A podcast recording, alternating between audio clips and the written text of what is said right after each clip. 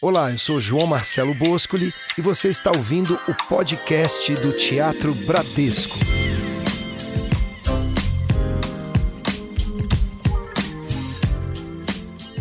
Nesse episódio, eu vou falar sobre músicas de amor.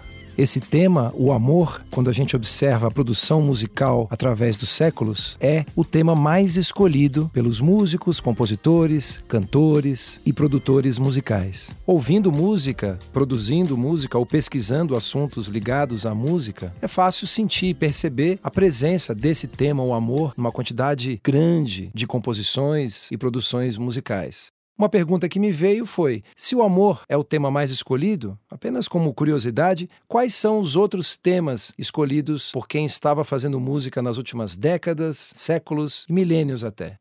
O neurocientista americano Daniel Levitin, que tem residência na Universidade de McGill, no Canadá, é um neurocientista que estuda muito esse tema. Ele, inclusive, tem um livro chamado The World in Six Songs O Mundo em Seis Canções onde ele trata disso. Evidentemente que ele também usou a antropologia, a biologia evolucionária, um pouco de psicoacústica, neurociência, que é a atividade principal dele, e chegou a seis temas: amizade, prazer, conforto, religião, conhecimento e o amor, o mais presente em toda a produção. Há muitas razões para a gente ouvir música. E as razões emocionais estão no centro dessas razões. E é curioso também imaginar que ela só existe na nossa cabeça. A música é uma ilusão perceptiva criada por nosso cérebro, graças a uma incrível capacidade de interpretação alcançada através da evolução da nossa espécie. A própria criação da música passa por esse centro emocional. O Charles Darwin, por exemplo, acreditava que a música se desenvolveu pela seleção natural e ela estava ligada aos rituais humanos de acasalamento, antes mesmo do surgimento da linguagem. Ele concluiu que o ritmo e as notas musicais foram originalmente adquiridos pelos ancestrais masculinos e femininos da humanidade para atrair o sexo oposto. Desse modo, os tons musicais vieram a ser associados a algumas das mais fortes paixões que um animal é capaz capaz de sentir, sendo usados de maneira completamente instintiva. É claro que a música nos ensinou outras coisas, por exemplo, a noção de causa e efeito, porque ela entra no nosso corpo pelo ouvido, na forma de vibrações, e sai transformada em movimento, a dança. A gente também aprendeu a sincronizar e coordenar movimentos musculares, o que possibilitou mover pedras para construções, realizar plantios coletivos, controlar exércitos. Dessa forma, a sincronização foi aprendida através da música. E também os registros. Né? A gente aprendeu, como espécie, a registrar e comunicar conhecimentos fundamentais antes de sabermos falar e escrever, usando as canções como memória individual individual e coletiva. Claro, depois, com o surgimento da linguagem, vêm as canções, antes da escrita, como uma fonte de memória. Continuando no amor, quando a gente ouve música, a gente envolve quase todas as regiões do cérebro, desde as áreas mais novas, como o lobo frontal, que é o centro das cognições mais avançadas, até o cerebelo, a parte mais primitiva da nossa cabeça, passando pela amígdala e também pelo núcleo acumbente, que é um tipo de centro do sistema de gratificação do cérebro. Ouvindo música, a gente produz substâncias fundamentais para a nossa espécie, como serotonina, ligada ao sono e ao humor, a dopamina, ligada ao prazer, e a ocitocina, também chamada de o hormônio do amor, o hormônio responsável pela ligação emocional entre as pessoas, por exemplo, entre a mãe e o seu bebê, na gravidez, a produção de ocitocina é muito alta em outro momento onde produzimos muita ocitocina é na audição de música. Então a gente nota que no próprio nascimento da música há a presença do amor, como falou Darwin. Essa citação está presente no livro do Daniel Levitin, Um Mundo em Seis Canções, e também nos estudos originais do Darwin, assim como o amor também está presente nas reações químicas que temos quando escutamos música. Isso tudo visto, documentado e revisto em laboratório através da documentação do tipo de hormônio que a gente produz ao ouvir música e também na escolha do tema quando começamos a ligar a música à palavra, naquilo que se convencionou chamar de canção. E mesmo quando não há a palavra, há uma produção grande de músicas sem letra que tratam do amor.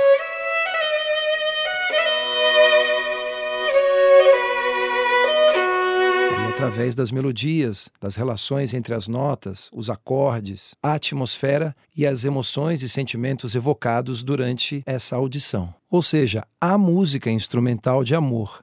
Mas agora pensando na canção, a palavra e a melodia, o texto e a música. Qual é o poema de amor mais antigo do mundo? Qual o primeiro registro do amor chegando à escrita para depois ser associada à música? O texto mais antigo de amor que se tem notícia, o poema mais antigo de amor, ele tem cerca de 4 mil anos. Eles foram escritos na Suméria, no idioma sumério, e estão no Museu de Antiguidades Orientais de Istambul. Estão lá fisicamente, é uma argila com um registro e é a primeira história de amor, é o primeiro poema de amor que se tem notícia. Não se sabe exatamente quando o ato de compor músicas já com letra começou a ganhar escala, até porque não se registrava as músicas como passaram a ser registradas depois. A notação musical começou por volta do ano 1000 e você conseguir registrar um som numa mídia só foi possível no início do século 20, quase 4 mil anos depois. Então é difícil ter uma informação precisa. Mas houve um momento registrado onde um grupo começou a produzir música com letra e normalmente associada ao amor. Esses foram os trovadores. E as origens dos trovadores, elas remontam ao século XI e durante todo o século XII na região da Provença, no sul da França, houve uma produção muito grande feita pelos trovadores e também pelos jograis. Os trovadores ficavam ligados às elites, aos nobres, os jograis eram feitos pelo povão e essa prática acabou se espalhando pela Europa inteira. A influência da poesia provençal, a sua colaboração na construção das canções de amor, vem até os dias de hoje. O próprio substantivo trovador vem da região da Provença, que lá o poeta era chamado de troubadour, né? enquanto que no norte da França recebia o nome de trover. Nos dois casos, o significado é achar, os poetas, esses compositores, eram aqueles que ficavam procurando e achavam os versos para conseguir adequá-los às melodias, através da prosódia. Como diz o Quincy Jones, o maestro Quincy Jones e produtor, a prosódia é aquela capacidade que um compositor tem de fazer com que a letra cavalgue a melodia. Então a gente vai notando através da história que, desde a sua gênese, em todo o seu desenvolvimento, o tema amor foi algo muito presente na produção musical e um tema muito escolhido entre os seis temas, ou mais escolhido. Há muitas canções tratando da amizade, de religião, de conhecimento, o conforto, o prazer, mas o amor é de longe o tema mais escolhido. Um dos primeiros movimentos musicais que conheci, o romantismo, que surgiu no século XVIII e chegou até o final do século XIX, transbordando um pouco no início do século XX. Claro, um movimento filosófico, político, mas também artístico e musical. Nesse movimento, chamado espírito romântico, passa a estabelecer uma visão de mundo muito centrada no indivíduo, falando sobre os dramas humanos, os amores trágicos, não correspondidos, as utopias amorosas e também a presença de uma certa subjetividade, a emoção, o eu, o lirismo, em contraponto ao pensamento ultra-racional existente no iluminismo. A gente tem o amor, o romantismo presentes em músicas e artistas que atravessam já os séculos, como o Beethoven, o Chopin e também Grieg, Brahms, Mendelssohn, ou seja, o Beethoven e os outros que se influenciaram e levaram adiante esse ideal romântico.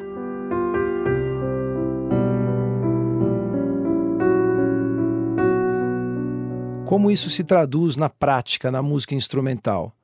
É o lugar de tomada de decisões sendo regido pelas emoções. Porque numa partitura musical, numa composição, já há muita matemática. Tem os compassos, a hora para começar, a hora para acabar, o andamento. Então já há muitas regras racionais. Então, a partir de Beethoven, por exemplo, as emoções passaram a ser levadas em consideração e mais, as emoções passaram a reger a produção artística musical.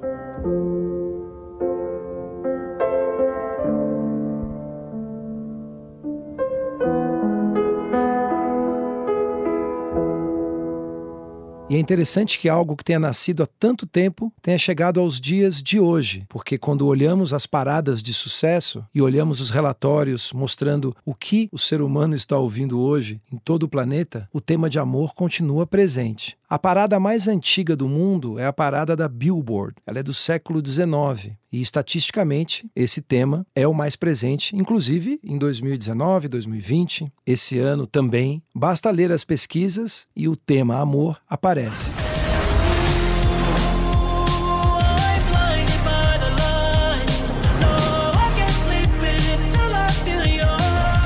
Então, segundo muitos evolucionistas, de um lado, a música nasce com propósitos biológicos de perpetuação da espécie de encantamento do seu parceiro desde os nossos ancestrais. Milhares de anos depois, há quatro mil anos, surge o primeiro poema de amor escrito. E aí, mais alguns milhares de anos depois, inicia-se a prática, algo que é adotado como procedimento em todo o mundo, que é compor músicas de amor, a música, a melodia, encontra o texto e aí juntas formam uma canção de amor. Por ser um sentimento amplo e complexo, o amor permite várias leituras, várias interpretações, e os diferentes gêneros musicais abordam o amor de formas diferentes e também os tipos de amor. Há canções do Barry White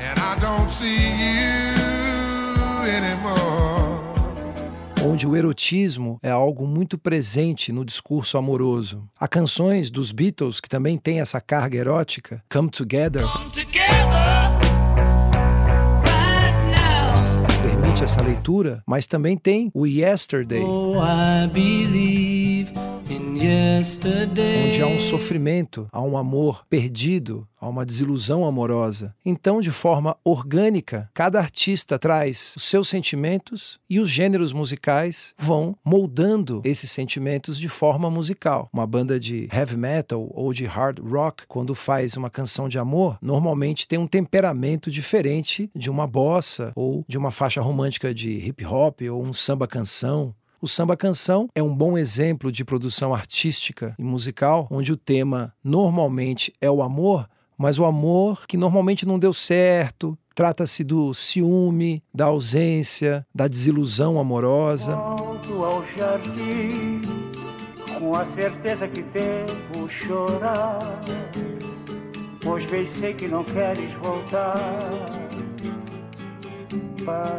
Então, cada gênero musical vai encontrando a sua maneira de moldar, de dar forma sonora às emoções e sentimentos humanos. E o amor também está presente na pista de dança, porque se muitas vezes pensamos numa música de amor, numa música que tem um andamento mais lento, tem um clima com uma atmosfera mais dramática ou mais calma e você dança abraçado, é importante lembrar que o erotismo presente na dança está presente na razão pela qual, segundo muitos evolucionistas, a própria música nasceu. É uma dança para atrair o outro. Então, não necessariamente uma música de amor é feita só de uma dança ali com o rostinho colado.